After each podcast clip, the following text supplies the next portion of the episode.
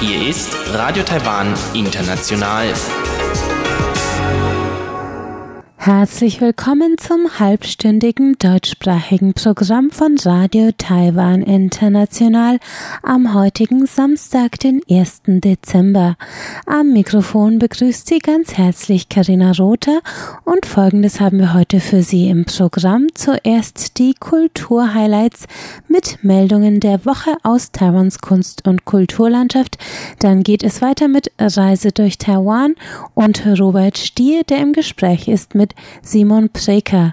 Simon Preker reist seit Jahren zu Fuß und mit dem Fahrrad durch Taiwan und berichtet heute von seinen Fahrradtouren und seinem Aufstieg auf den höchsten Berg Taiwans, den Yushan.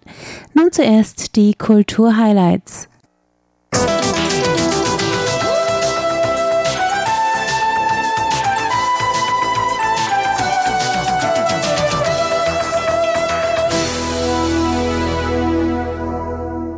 Willkommen zu den wichtigsten Kunst- und Kulturmeldungen in dieser Woche.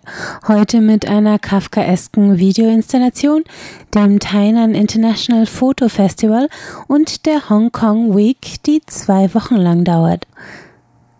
Seit heute ist sie im Museum für moderne Kunst, dem MOCA, in Taipei zu sehen, die VR-Wandlung des tschechischen Regisseurs Mika Johnson.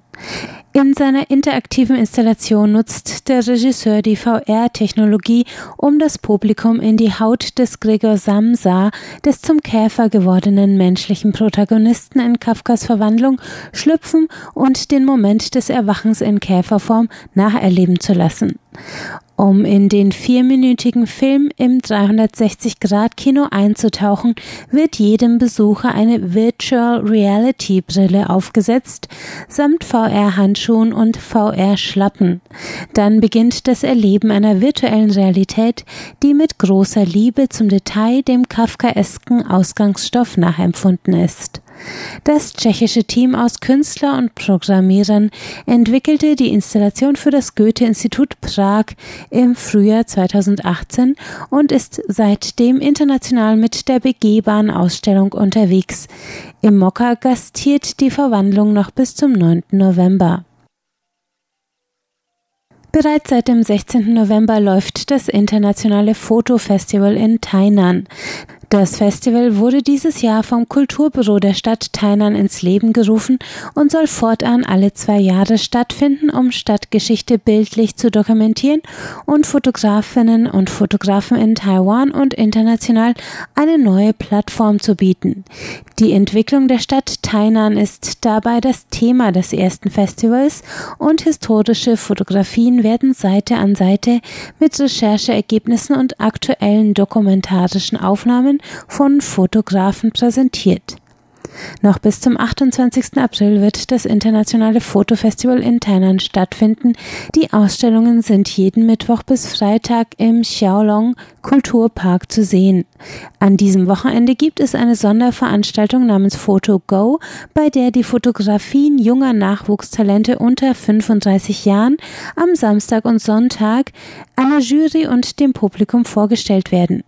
Bewohner und Besucher Tainans sind eingeladen, zwischen 9 und 17 Uhr in das Shui Jiaoshi Craft Village in Tainan zu kommen.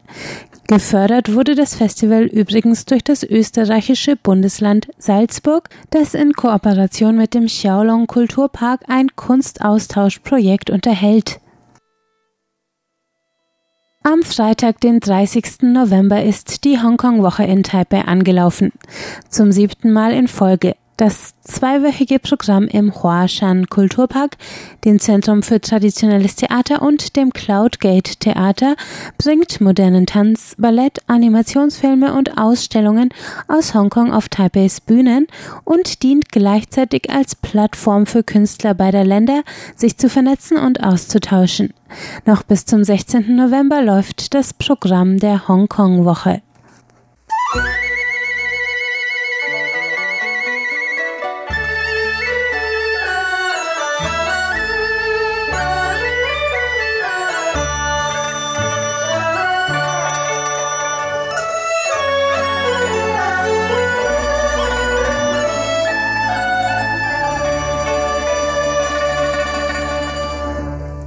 Es folgt Reise durch Taiwan heute mit Robert Stier und seinem Gast Simon Pricker, der von seinen Fahrradtouren durch Taiwan und seinem Aufstieg auf Taiwans höchsten Berg, den Yushan, berichtet.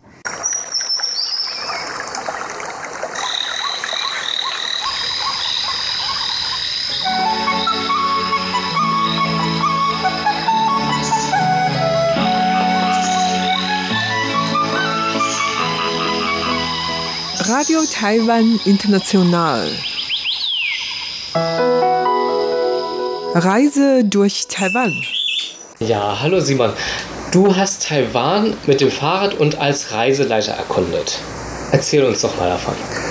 Ja, gerne. Also äh, während meiner Promotion habe ich eben einen Nebenjob angefangen, äh, wo es darum geht, begleitete Radreisen äh, in Asien äh, zu leiten. Und äh, da ich dann eben Taiwan auch immer besser kennengelernt habe äh, im Verlauf meines Studiums, habe ich dann äh, mich auch um diese Taiwan-Tour sehr bemüht und äh, habe die insgesamt zweimal geleitet.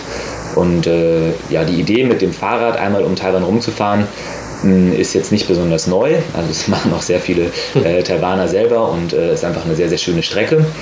Und ich glaube, dass äh, das meiner Meinung nach auch tatsächlich der aller, allerbeste Weg ist, äh, Taiwan wirklich aus nächster Nähe und äh, von den allerschönsten Seiten her kennenzulernen. Ähm, genau, und äh, ich äh, habe es zweimal gemacht und würde mich sehr freuen, das auch nochmal zu tun. Äh, insbesondere auch in der Rolle eines Reiseleiters macht es sehr viel Spaß, äh, die äh, Teilnehmenden dabei zu beobachten, äh, wie sie Taiwan kennenlernen, wie sie Sachen wiedererkennen, wie sie erste Straßenschilder lesen können und so, wenn man oft genug lang fährt. Das macht groß, also großen Spaß. Welche Routen würdest du da empfehlen? Äh, tatsächlich gibt es da äh, verschiedene Meinungen zu, also äh, in welche Richtung zum Beispiel, ob man im Uhrzeigersinn oder gegen den Uhrzeigersinn um Taiwan herumfahren möchte. Da würde ich dann immer ganz klar sagen, es kommt darauf an, ob man mehr Lust aufs Reisen hat oder ob man mehr Lust aufs Radfahren hat. Also äh, wenn man sich jetzt zum Beispiel mit äh, einem äh, Team von Giant oder anderen taiwanischen Fahrradherstellern und so weiter zusammentut, die eine sehr, sehr sportliche Orientierung haben, dann ähm, kann man im Grunde auch die Insel in einer Woche oder neun Tagen umrunden, jeden Tag 100 Kilometer reisen. Dann hat man aber im Westen wahrscheinlich äh, weniger Spaß an der Landschaft und mehr Spaß an asphaltierten Straßen, auf denen man schnell Rad fahren kann. Also das heißt, äh, im Grunde, wenn man äh, dabei schöne Sachen erleben möchte und sich Zeit lassen möchte zum Radwandern, würde ich auf jeden Fall empfehlen, von Taipei aus nach Norden zu fahren und äh, dann über das Nordostkap oder eben über die Berge bei Jiufen ähm, dann an der Ostküste runterzufahren. Bei der Ostküste gibt es dann auch nochmal eine Abzweigung, wie man vielleicht, wenn man sich die Taiwan-Karte vor Augen führt, denken kann. Also es gibt ein Tal, in das man fahren kann und dann muss man am Ende bei Taidong aus dem Tal wieder raus. Oder man fährt eben an der Küste entlang, was auch sehr, sehr schön ist, also mit vielen kleinen Fischerdörfern und so. Und äh, im Süden muss man dann noch einmal einen Abstecher über die Berge machen, bevor man nach Kending kommt. Und im Grunde lässt sich aber zusammenfassend sagen, was denke ich viele Zuhörer auch wissen werden, dass der Osten äh, deutlich weniger dicht besiedelt und dafür aber auch deutlich schöner ist in landschaftlicher Hinsicht als eben der vergleichsweise dicht besiedelte äh, Westen, der durchaus auch seinen Reiz hat. Also ich glaube gerade bei Jiai und so weiter, da gibt es schöne Gegenden, die immer noch äh, landschaftlich sehr ansprechend sind und in denen man auch andere Radrouten finden könnte. Aber ja, wenn man jetzt einmal um Taiwan herumfahren möchte, würde ich wahrscheinlich empfehlen, an der Ostküste runterzufahren oder eben andersherum vom Süden zu starten, die Ostküste hochzufahren. Äh, da gibt es anscheinend, da bin ich aber auch nicht bestens informiert, noch Unterschiede, zu welcher Jahreszeit man dann Rückenwind haben soll. Also mhm. äh, gibt es wohl verschiedene äh, Fachmeinungen zu, in, wel in, welcher Jahreszeit sich welche Richtung anbieten würde. Ähm, Genau, ansonsten, was auch sehr schön ist, ist, wenn man im Westen dann doch Rad fahren möchte, das kann ich sehr empfehlen, ist eine Strecke, die äh, eher anspruchsvoll ist, aber landschaftlich unglaublich reizvoll und das ist vom äh, Alishan, also äh, diesem Nationalpark in der Nähe von Jiai, mit dem Fahrrad zum Sonne-Mondsee zu fahren. Und äh, das ist unglaublich schön. Man fährt fast nur bergab, äh, also macht 2000 Höhenmeter, die man bergab fährt, über eine ganz lange Strecke hinweg und ist sehr reizvoll. Also das äh, ist un unfassbar schön. Was war dein schönstes Fahrraderlebnis? Das schönste Fahrraderlebnis? Mmh Ja, vielleicht war es tatsächlich diese Strecke, die ich gerade meinte. Also ich glaube, dass das zumindest äh, mit einer der aufregendsten ist. Man äh, fängt vom Alishan, wo eben sehr viele Reisebusse noch unterwegs sind und viel so Tagestourismus ist. Ne? Alishan ist sehr bekannt, gibt es äh, auch chinesische, europäische, koreanische, auch insbesondere Reisegruppen. Es ist zwar schön, aber es, man ist da auf jeden Fall nicht alleine, wenn man am Alishan ist. Und äh, von dort fährt man dann mit dem Rad einfach ähm, hinten dran los und auf einmal ist die Straße wie ausgestorben. Man kommt dann zu dem Besucherzentrum vom äh, Jadeberg, vom Yushan. Und das ist auf diesem äh, Tatatja-Sattel, äh, heißt es, Tatatja-Sattel. Und äh, der befindet sich auf 2600 Höhenmetern und dahinter ist eigentlich kaum Verkehr, äh, einfach nur schönste Landschaften, Berge. Und äh, erst wenn man dann unten im Tal wieder ist und ähm, zum Sonne-Mondsee hochfährt, nimmt der Verkehr erst wieder zu. Aber ich glaube, das sind so richtig die, die schönsten äh, Fahrradstrecken, die man mitfahren kann. Und tatsächlich, glaube ich, so die ersten Radausflüge, die ich hier gemacht habe mit dem Leihfahrradsystem U-Bike, äh, über das vielleicht auch schon berichtet wurde, ist im Grunde ähnlich zu dem, was es in deutschen Städten auch gibt, ob das jetzt Stadtrat heißt oder sonst irgendwas. Ähm, aber in Taiwan sind die Stationen ähm, sehr, sehr gut gepflegt und äh, also es ist sehr selten, dass man da kein funktionierendes Rad findet. Und äh, wenn man jetzt vielleicht über solche Sachen nachdenkt, genieße ich das einfach sehr damit, durch äh, Taipei tatsächlich zu fahren. Das sind eigentlich somit die schönsten Erlebnisse abends, äh, wenn es sommerlich warm ist, mit dem äh, Leihrad durch Taipei zu rasen oder am Fluss entlang und so. Das macht eigentlich äh, mit am allermeisten Spaß auch. Wie lange planst du für eine Fahrradtour meistens ein? Mm, also die Routen, die ich geleitet habe, die zwei, das sind eben äh, Kombinationen aus äh, Radfahren, Städte wie Tainan erkundet man dann doch besser zu Fuß. Also es ist einfach sehr viel Rollerverkehr und da würde ich jetzt in der Stadt nicht unbedingt mit dem Fahrrad fahren wollen. Und äh, es gibt auch im Osten, das muss man dazu sagen, eine Strecke an der Küste, die äh, doch eher äh, risikobehaftet ist, also zwischen äh, Ilan, also Suao und äh, Hualien, die Gegend. Ähm, da, wenn man bei der Taroko-Schlucht ist und so weiter, da kann man wieder ganz gut Fahrrad fahren, aber ähm, deswegen muss man da immer schon mal überlegen, wie viel wie viele Teile der Strecke möchte man wirklich mit dem Rad zurücklegen und wie möchte man andere Teile der Strecke vielleicht überbrücken, insbesondere im Westen Taiwans. Das heißt, für diese Route, die eine Kombination darstellt aus, sagen wir mal, zwei bis zwei Wochen und ungefähr intensiven Radfahren und einer Woche äh, Städtebesichtigung in Taipei und äh, in äh, Tainan und äh, Tainan und ja, auch so Klösteranlagen wie jetzt Foguangshan in, in der Nähe von Kaohsiung und sowas, dann wären das so drei Wochen hat man auf jeden Fall keinen Stress, würde ich sagen. Also wenn man drei Wochen einplant, kann man äh, durchaus auch, auch die ganze Strecke Radfahren, einmal drumherum. Das ist dann doch ähm, auch für nicht besonders erfahrene und nicht besonders intensive Radreisende äh, eine, eine machbare äh, Zeitspanne, denke ich. Lernt man viele Leute kennen beim Radfahren? Auf jeden Fall, ja. Also man, die Leute hier fahren ja auch einfach unglaublich gerne Rad und äh, wir haben äh, dann auf den Strecken immer taiwanische äh, Radfahrer erlebt, die teilweise im Sommer dann auch äh, komplett eingepackt sind, also mit äh, langen Armen und Handschuhen und äh, Gesichtsvermummung und so weiter und ganz viele lustige Gadgets auch mitbringen, ob das so Rückspiegel sind, die man sich an die Brille klemmen kann. Also das hatte ich davor auch, ähm, also hast du quasi ein Drahtgestell was du an die Seite deines Brillen, äh, deines Brillenbügels klemmen kannst und an der Spitze des äh, Gestells ist ein kleiner Spiegel angebracht. Und dann musst du dich, wenn du vorne fährst, nicht immer umdrehen, ob alle da sind, sondern hast quasi so einen kleinen Rückspiegel an der Brille. Und ähm, also solche Sachen äh, sieht man dann oft. Es gibt sehr viele Stationen, in denen man äh, einfach gratis äh, sein Rad äh, reparieren kann oder Wasser auffüllen kann und so weiter. Und es gibt einfach eine sehr, sehr gute Infrastruktur, eine Radinfrastruktur. Muss man dazu sagen, dass das, wie ich gerade gemeint habe, nicht überall auf der Insel ähm, durchgehend so ist. Also, dass man eben bestimmte Strecken hat, die da teilt man sich die Straße dann schon auch noch mit äh, dem einen oder anderen LKW und mit Autoverkehr und so weiter. Man hat aber eigentlich immer genug Platz und vor allem sind die Fahrer äh, auch vergleichsweise rücksichtsvoll, dass sie dann doch auch weit nach links ziehen, wenn sie einen überholen und so. Aber insbesondere im Norden gibt es eben sehr viele Strecken, wo wirklich Radwege neben äh, ähm, der Straße gebaut sind und dort trifft man dann eben einfach auch sehr viele andere Radfahrer, die Pausen machen und Fotos machen und sonst was und die sich grüßen und äh, man lernt sehr viele Leute kennen und äh, die freuen sich dann eben auch, wenn sie äh, Leute sehen, die nicht von hier sind und trotzdem Taiwan mit dem Fahrrad erkunden möchten. Wenn du äh, alleine reist, planst du da deine Reise richtig ein? Ich möchte jetzt zu dem und dem Zeitpunkt möchte ich da sein, ich möchte nicht länger äh, als so und so lange für diese Strecke brauchen. Äh, und da und da möchte ich übernachten in dieser Mhm. einen Herberge oder machst du es spontan? Also wenn ich alleine mit dem Rad reisen, äh, dann, dann würde ich das wahrscheinlich nicht tun. Also da würde ich äh, dann einfach immer schauen, wie mir der Sinn steht und wie ich lustig bin und wie weit ich kommen möchte und wie das Wetter ist und solche Sachen. Wenn man jetzt allerdings eine organisierte Radreise macht, dann äh, ist da ja einfach ein gewisser Rahmen gegeben und die Unterkünfte sind in der Regel vorher gebucht. Das heißt, da gibt es dann schon bestimmte Etappen, die dann an den Tagen zurückzulegen sind.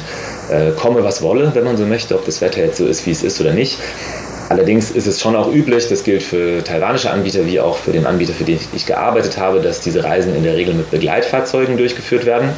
Das heißt, es gibt ein Fahrzeug, in dem sich äh, Teile des Gepäcks befinden, dass man das nicht auf dem Fahrrad mitführen muss, wo sich ein Ersatzrad befindet, wo sich Werkzeug befindet, äh, Wasser und Obst und so weiter für die Pausen.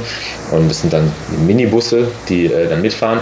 Und natürlich kann man dann auch mit diesen Bussen notfalls, wenn das Wetter jetzt gar nicht passt oder man überhaupt keine Lust hat oder sich verletzt hat oder sonst irgendwas, bestimmte Teilstrecken auch zurücklegen, ohne dass man die jetzt wirklich immer mit dem Fahrrad fahren müsste. Und äh, eigentlich ist es üblich, dass es äh, Begleitfahrzeuge gibt. Die sind dann meistens außer Sichtreichweite und so, aber erleichtert ja auch einfach, dass dann nicht immer ein dreiwöchiges Gepäck mitgeführt werden muss Ja. und so. Aber auch wandern tust du viel in Taiwan. Ja, das habe ich erst auch ein bisschen später für mich entdeckt in Taiwan tatsächlich. Also meine ersten Taiwan-Reisen waren immer Recherchereisen, die mich in die Städte geführt haben oder wo man dann Freunde in Kaohsiung besucht hat. Und äh, dass es einfach so unglaublich schöne und ähm, interessante und spannende Wanderrouten und äh, atemberaubende Berge gibt, äh, habe ich erst im letzten Jahr wirklich äh, erfahren. Und das absolute Highlight war natürlich äh, der Jadeberg, also Yushan mit äh, Freunden. Ähm, dazu muss man sagen, das sollte man auf jeden Fall, äh, anders als so eine Radreise, sollte man diese Wandertouren teilweise mit sehr viel Vorlauf planen, einfach weil man sich für Genehmigungen bewerben muss, ähm, um in diese Nationalparks gehen zu dürfen. Und die Unterkünfte dort äh, müssen gebucht werden, da sind die Plätze begrenzt und es erfordert einen gewissen organisatorischen Aufwand, äh, sich bei dieser Lotterie sozusagen zu bewerben, um eine Erlaubnis für den Nationalpark zu bekommen, um dann da hochklettern zu dürfen. Da muss man online noch so einen Test machen, dass man auch weiß, wie man sich verhält, wenn, sich, wenn das Wetter umschlägt oder äh, wie man verantwortlich wandern geht und so. Also beim Wandern würde ich auf jeden Fall sagen, ein Wanderurlaub, der anspruchsvoll geplant werden muss, erfordert ironischerweise fast mehr Vorbereitungszeit als so eine Radtour, meiner Meinung nach. Erzähl mal von dieser Lotterie und von diesem Test. Ah, also man ähm, hat natürlich einen sehr großen Andrang auf äh, die Berge, bei denen so eine Erlaubnis vonnöten ist. Äh, ist der Schneeberg zum Beispiel, ne, Xueshan oder der Jadeberg Yushan, mh, die also über 3000 liegen, der Jadeberg bei fast 4000, 3952 glaube ich. Also ähm, da muss man einfach sich in einem Online-System registrieren und äh, die Route angeben, die man wandern möchte. Also die muss realistisch geplant sein, um zu sagen, an dem Tag werden wir von dort bis dort wandern, dann werden wir in dieser Hütte schlafen und für die benötigen wir einen Schlafplatz und dann werden wir auf den Gipfel gehen und dann werden wir dort runterkommen und so, dass man das also vorher angibt, von wann bis wann man wo wandern wird. Das muss man vorher schon alles pl- geplant Ja, das haben. muss man angeben, genau. Man muss dann eben auch für die Hütte, die im Nationalpark ist, einen Schlafplatz quasi buchen. Das geht nicht, dass man da einfach irgendwo in der Landschaft schläft. Das ist äh, einfach nicht sicher genug. Es hat manchmal ein bisschen was auch mit der Einstellung hier zu tun, meiner Meinung nach, dass man also, wenn, wir jetzt, wenn man in Deutschland an den Strand geht, würde man ja davon ausgehen, wenn da kein Schild steht, dass da Schwimmen verboten ist, dann wird ja implizit Schwimmen erlaubt sein. Und in Taiwan ist es meiner Meinung nach erfahrungsgemäß immer andersherum. Also wenn da quasi kein Schild steht, dass da äh, Schwimmen erlaubt ist, dann ist es auch nicht erlaubt. Und äh, wenn man außerhalb dieses Schilds schwimmt, ist es nicht erlaubt. Und so ähnlich ist es in den Bergen tatsächlich auch. Also man kann nicht sagen, ach, diese Ticketlotterie ist mir egal, ich wandere da jetzt alleine hoch oder so, sondern da ist auf der Straße ein Polizeiposten und man zeigt dann seine Erlaubnis vor und seinen Ausweis und so und dann darf man erst diesen Nationalpark betreten hat den angenehmen Nebeneffekt, dass diese Nationalparks sehr wenig überlaufen sind. Also es ist äh, sehr, sehr ruhig. Man hat dort täglich vielleicht 100 Leute, die sich auf dieses riesige Areal verteilen, die dann eben auch alle in dieser einen Hütte übernachten. Äh, die ähm, äh, Payun Shandong heißt die, ist also auf 3400 Metern am Fuße des äh, eigentlichen Hauptgipfels des Jadebergs. Und äh, da lernt man auch ganz tolle Leute kennen. Und äh, diese Lotterie hat aber tatsächlich auch äh, ein System der positiven Diskriminierung, wenn man es so nennen möchte, was äh, sehr schade ist für äh, die ganzen Taiwaner, die unbedingt äh, auf den Berg möchten, weil es für sie tatsächlich schwieriger ist, als es für ausländische Touristen ist, dort eine Erlaubnis zu bekommen. Also, ist das wirklich so? Äh, es ist so, ja. Und als Ausländer hat man da eine leichte bevorzugte Behandlung. Ich glaube, wir mussten es nur zweimal versuchen und haben dann diese Erlaubnis zugeteilt bekommen. Wir waren dann fünf Nicht-Taiwaner und ein äh, taiwanischer Freund ist auch noch mitgekommen, der sich dann sehr über diese Gelegenheit gefreut hat. Also ich glaube, da gibt es so eine Regel von 5 plus 1, also fünf äh, Ausländer dürfen dann quasi einen äh, von hier mitnehmen und so, aber es gibt da eine Bevorzugung und man trifft dann tatsächlich auch vergleichsweise viele Japaner und so weiter, die mit diesem Berg auch sehr, sehr viel Nostalgie verbinden. Ne? Also als äh, eben Taiwan äh, japanisch äh, verwaltet wurde oder unter japanischer Kolonialherrschaft stand. In der Zeit der japanischen Herrschaft, sagen wir es mal so, äh, wurde der Berg auch umbenannt in, in neuer höchster Berg, also Nitakayama. Und äh, weil er einfach nochmal drei oder 300 irgendwas Meter höher ist als der Fuji. Ne? Und dadurch, also knapp mhm. 300 Meter höher.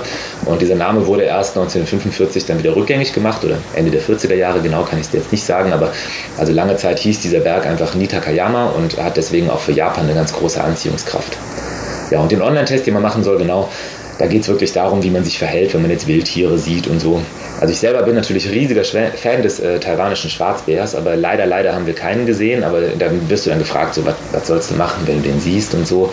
Und was die richtige Antwort ist natürlich nicht auf ihn zurennen und nicht irgendwie versuchen, ihn zu streicheln oder so. Und ähm, solche, also relativ naheliegenden, äh, sagen wir mal, Überlebensinstinkte. Also diesen Online-Test, den kann man auch bestehen, ohne sich darauf vorbereitet zu haben, wenn man schon mal irgendwo im Schwarzwald oder den Alpen wandern war, sagen wir mal. Also das ist alles sehr naheliegend, dass man, wenn man auf eine Wanderung geht, Wasser mitnimmt und so, das kann man dann schon voraussetzen. Ja. Okay, verstehe. Den Test musst du erst dann machen, wenn du die Lotterie auch bekommen hast, wenn ich es richtig weiß. Also man bewirbt sich eben für bestimmte, also um die Chancen der Lotterie zu erhöhen, ist es auf jeden Fall ratsam, eben wenn man das als Ausländer tut und dann idealerweise die taiwanischen Freunde mitnimmt. Und es ist ratsam, wenn man es nicht unbedingt an einem Wochenende macht, ja. weil einfach da die Chancen auch sehr, relativ schlecht stehen dann, weil es am Wochenende sehr viele machen wollen. Und äh, dann, wenn man diesen Platz bekommen hat, um eben diesen äh, Entry Permit äh, zu bekommen, dann äh, muss man diesen Online-Test noch pro forma eben ablegen und den auch ausgedruckt mitbringen, um nachzuweisen, dass man sich also informiert hat, wie man denn dort zu wandern hat. Dann kommt man auf den Jadeberg. Was ist das Besondere an dem Jadeberg? Ja, also wir hatten unglaubliches Glück. Also man ähm, hat von dort aus einfach einen fantastischen Ausblick, wenn das Wetter stimmt. Also weil es natürlich der allerhöchste Berg nicht nur Taiwans, sondern Ostasiens ist. Also wie gesagt höher als der Fuji. Und wenn man jetzt den Himalaya eben ausklammern würde, was nur fair ist, weil er liegt ja dann doch recht weit westlich und an der Grenze zu Indien und Pakistan und so weiter. Ne? Aber auch im Osten Chinas, in Südkorea, in Nordkorea, äh, gibt es keinen Berg, der auch nur äh, annähernd so hoch ist. Das heißt, es ist einfach ein sehr besonderes Erlebnis, äh, dort zu stehen. Äh, wenn die Sonne aufgeht, und idealerweise klettert man eben zum Sonnenaufgang hoch mit äh, Stirnlampe, dann äh, wirft der Berg einen wunderschönen Schatten, also einen dreieckigen Schatten ins Tal auf der ähm, Westküste. Ne? Wenn die Sonne im Osten aufgeht, dann wirft der Berg einen Schatten nach Westen hin. Und man kann tatsächlich also auf beide Seiten der Insel gucken. Also man steht ziemlich genau in der Mitte. Ne? Taiwan ist, wenn man sich das geografisch vor Augen führt, ja relativ einfach strukturiert. Es gibt dieses eine Tal, was im Osten so ein bisschen in dieses Zentralmassiv einschneidet, aber ansonsten hat man in der Mitte Berge und Außenküsten. Und wenn man in der Mitte auf den Bergen steht, kann man eben sehr, sehr, sehr, sehr, sehr weit gucken. Und das ist äh, unglaublich schön. Und äh, ja, den Sonnenaufgang dort zu sehen, dann hat man so eine Gruppe, vielleicht 40 Leute oder so, die sich da auf dem äh, Gipfel treffen und äh, man teilt so das äh, Essen miteinander. Es ist natürlich auch sehr kalt, selbst wenn man im Sonntag, Sommer geht, sind es dann eher so 5, 6 Grad vielleicht da oben, aber mhm. ähm, wenn die Sonne dann aufgeht, dann sind die Strapazen der Nacht vergessen und ähm, ja, es ist ein sehr, sehr schönes Erlebnis. Wie lange dauert so ein Aufstieg? Also wir haben damals die Wanderung so geteilt, dass wir am ersten Tag mit dem Zug von Taipei zum Alishan gefahren sind und uns dort zu Fuß umgesehen haben. Also im Alishan gibt es zwar auch ein, zwei Wanderungen, aber im Grunde, was ich meinte, ähm, bereits zum Fahrradfahren. Alishan ist relativ gut erschlossen, da muss man jetzt keine Wanderschuhe mitnehmen, um da ein paar Spaziergänge zu machen und sich schöne Bäume anzugucken. Und vom Alishan sind wir dann abends ähm, mit einem organisierten Fahrer, also das haben wir dann vorher äh, versucht, diesen Fahrer zu finden, zu einer Hütte gefahren die heißt äh, Dongtu Shanzhuang. Die befindet sich auf also 2800 Metern, wenn ich mich recht entsinne. Und dort haben wir eine Nacht verbracht. Das ist eine Berghütte, ähm, die sozusagen kurz vor dem Sattel der Straße liegt, wo danach die Straße dann ins Tal runtergeht.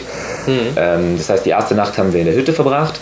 dann am zweiten Tag, dem Morgen, beginnen wir mit dem Aufstieg, kommen dann gegen Mittag oder Nachmittag an der zweiten Hütte an, die bereits im Nationalpark liegt. Also man muss morgens den Nationalpark offiziell betreten und dann, ähm, oder beziehungsweise den, das permitpflichtige Gebiet des Nationalparks, wo man diese Erlaubnis für braucht, um es zu betreten. Den normalen Nationalpark kann man auch mit dem Auto schon durchfahren, also das ist ein weiteres Gebiet, aber um quasi den, das eigentliche Berggebiet des Jadebergs zu betreten, und man erreicht dann gegen Mittag, Nachmittag, je nachdem wie schnell man ist, die äh, zweite Hütte. Kann dann, wenn man noch äh, Lust und Kraft hat, äh, einen weiteren Aufstieg wagen zum Westgipfel. Und dann geht man idealerweise sehr früh ins Bett, also es wird auch sehr früh Abendessen serviert und steht dann um 2 Uhr etwa herum auf am dritten Tag. Und dann äh, legt man das letzte Stück zurück, also die letzten ja, 300, 400 Höhenmeter auf den eigentlichen Gipfel und kommt dann dort idealerweise kurz vor Sonnenaufgang an, guckt sich den Sonnenaufgang an und dann kann man alles in einem Rutsch auch wieder runterlaufen. Also sollte sich dann natürlich Zeit lassen, um Verletzungen vorzubeugen, aber man kommt dann mittags, nachmittags oder so äh, bei der ersten Hütte wieder an, wo man die erste Nacht verbracht hat. Und von dort kann man dann problemlos nach äh, Tjali ins Tal runter. Ähm, gibt auch viele Leute, die ihr Auto quasi einfach bei der ersten Hütte stehen lassen und äh, dann ist der Ausflug auch ganz entspannt. Ich selber habe in Taiwan kein Auto, aber wenn man äh, einen Mietwagen hat und ein Auto hat, dann kann man natürlich auch einfach den Alishan-Part überspringen und fährt direkt mit dem Auto zur ersten Hütte, übernachtet dort und dann kann man das Ganze auch in zwei Tagen schaffen. Das ist kein Problem. Oh, schön. Also zwei Nächte, ja. Okay. Was für weitere Wanderwege gibt es in Taiwan? Also überraschend ist es, finde ich, immer zu sagen, selbst wenn man in Taipei lebt, und das macht, glaube ich, auch die Lebensqualität in Taipei so besonders, ist alles so unglaublich nah und erreichbar jeder, der irgendwas mit Taiwan zu tun hat, hat vielleicht schon mal von Jiaofeng gehört, diesem äh, Goldgräberstädtchen, äh, was äh, ähm, in der Nähe von Taipei liegt und auch sehr, sehr frequentiert ist bei Touristen. Aber wenn man von dort aus einfach mit dem öffentlichen Bus zwei, drei Stationen fährt und dahinter anfängt zu wandern, gibt es den äh, Teapot Mountain, also den Teekesselberg. Und äh, da gibt es wunderschöne Wanderwege, die alle im erweiterten Einzugsgebiet äh, Taipei sind und die wunderschöne Tagesausflüge zulassen. Und im Grunde ist es egal, in welche Richtung man von Taipei aus aufbricht. In jede Richtung liegen schöne Wanderungen und ähm, eigentlich kann man da wirklich den ganzen Sommer, jeden Samstag eine Wanderung unternehmen und einem wird nicht langweilig. Also äh, insbesondere Yangmingshan ist auch sehr, sehr schön, der, der Hausberg, wenn man so möchte, der also zwischen Taipei und der Küste liegt. Mhm. Ähm, und da gibt es sehr berühmte Wege, die man gehen kann, wo man am Wochenende auch garantiert nicht alleine ist, um es mal so auszudrücken. Aber es gibt eben auch versteckte Wasserfälle, die man finden kann. Und ähm, äh, ja, da kann man wirklich äh, unendlich viel Zeit verbringen und äh, wird sehr viel Freude haben. Also es ist äh, ein wunderbarer Ausgangspunkt für allerlei Wanderungen. Und wie gesagt, dafür muss man nicht mal in einer kleinen Stadt leben oder so, sondern in Taipei lassen sich bestimmte Wasserfälle sogar einfach mit der U-Bahn erreichen. Also in, in Meihu zum Beispiel gibt es einen Wasserfall, den ich sehr empfehlen kann. Der eignet sich sogar einfach nur für einen Vormittagsausflug, falls man irgendwann mal nur ab mittags arbeiten muss oder einen Vormittag frei hat. Ähm, gibt es da einfach wunderschöne Wege, die man von der U-Bahn-Station aus problemlos erreichen kann. Da muss man einmal durch so ein Vorstadtviertel laufen, eine Viertelstunde und danach ist man eigentlich im Wald. Ist richtig schön. Was sind deine schönsten Wandererlebnisse? Wo sagst du, ach, das war so schön, da möchte ich auf jeden Fall nochmal hin oder an diesen Tag erinnere ich mich besonders gerne zurück? Mm, also da das Wetter meistens stimmt, ist es sehr, sehr schwierig, da ähm, eine, eine Hitliste aufzustellen mit den schönsten Wanderungen. Denn ich müsste andersrum sagen, ich kann mich an wenig Wanderungen erinnern, wo ich mir gedacht habe, ach, das war jetzt eine Schnapsidee oder da hätte ich mal zu Hause bleiben sollen oder so. Das heißt, ähm, es gibt sehr viele, die ich auf jeden Fall nochmal besuchen möchte und es gibt noch viel, viel mehr, die ich noch nicht gemacht habe. Also gerade auch von den hohen Bergen, die im Zentralmassiv noch liegen, gibt es einige, die ich äh, unbedingt noch machen möchte. Und irgendwann wäre es vielleicht auch schön, mit den Freunden, mit denen man dann eben auf dem Üstand war, das vielleicht noch einmal zu wiederholen, also auf dem Jadeberg, einfach aus Nostalgiegründen und äh, sich an ja, die Zeit vielleicht zu erinnern, noch einmal diese Wanderung zu unternehmen, wäre schon besonders schön, ja. Ja, sonst gibt es auch so Klassiker in der Umgebung von Taipei, denke ich, die sogar bei nicht ganz, bei nicht ganz so gutem Wetter ähm, äh, auch sehr, sehr schön sein können. Ähm, da die äh, Yenhodong, diese die Milchstraßenhöhle, wenn man es so nennen möchte, das liegt im Süden äh, mhm. von Taipei und ist auch sehr, sehr gut zu erreichen mit öffentlichen Verkehrsmitteln. Und äh, ja, sowas äh, kann man dann eigentlich auf den von der Rückseite her bis nach Maukung laufen, was vielleicht den Zuhörern bekannt sein sollte durch die Seilbahn und so. Und dann kann man mit der Seilbahn runterfahren und äh, ja, solche Stadtausflüge ja, gehören doch auch mit zu den schönsten, einfach weil sie so nah und einfach zu erreichen sind. Ich danke dir sehr für das Gespräch. Ja, gleichfalls. Dankeschön.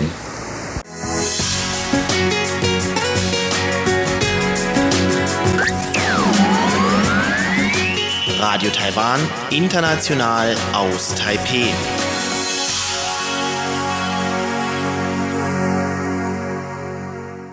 Sie hörten das halbstündige deutschsprachige Programm von Radio Taiwan International am Samstag, den 1. Dezember.